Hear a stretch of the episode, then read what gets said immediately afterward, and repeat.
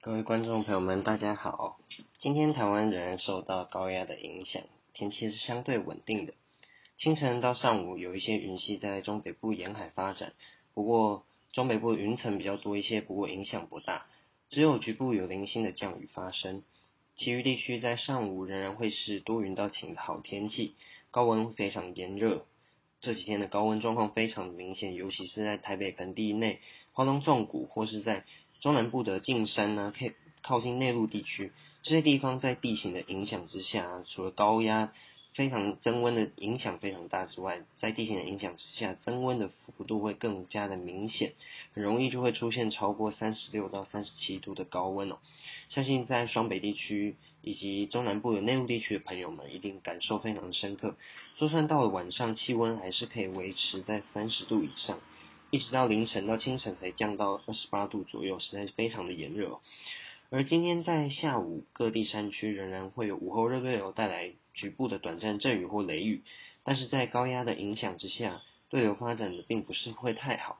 持续时间也不会到太长，而且范围也很小，大多都落在山区。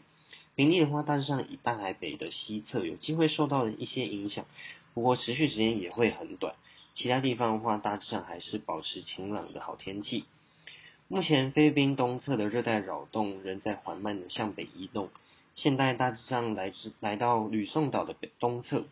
虽然有缓慢的发展，不过结构仍然不算好。预估今天会通过吕宋岛的东北侧，明天会进入到巴士海峡。而预报上来看，它进入到巴士海峡之后，环流会变得不太明显。要增强到热带性低气压或是台风的机会，相对会比较低一些，大家不用过于担心。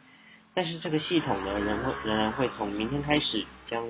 南边的水汽带到台湾附近，环境则是逐渐转为西南风的环境。因此整体来说，中南部地区的午后降雨会逐渐的增多。另外，在西南风影响下，中南部的沿海平地不定时会有阵雨或是雷雨的机会。尤其是到清晨到上午的这段期间会比较明显一些，可能会影响到上班通勤的时候，所以从礼拜四过后呢，中南部地区的民众也要记得出门上班前要将雨具准备好。北部地区相对影响会比较小一些，仍然是以靠山区有午后短暂雷阵雨的为主，平地呢大致上影响不大，还是比较高温炎热的一个情形哦。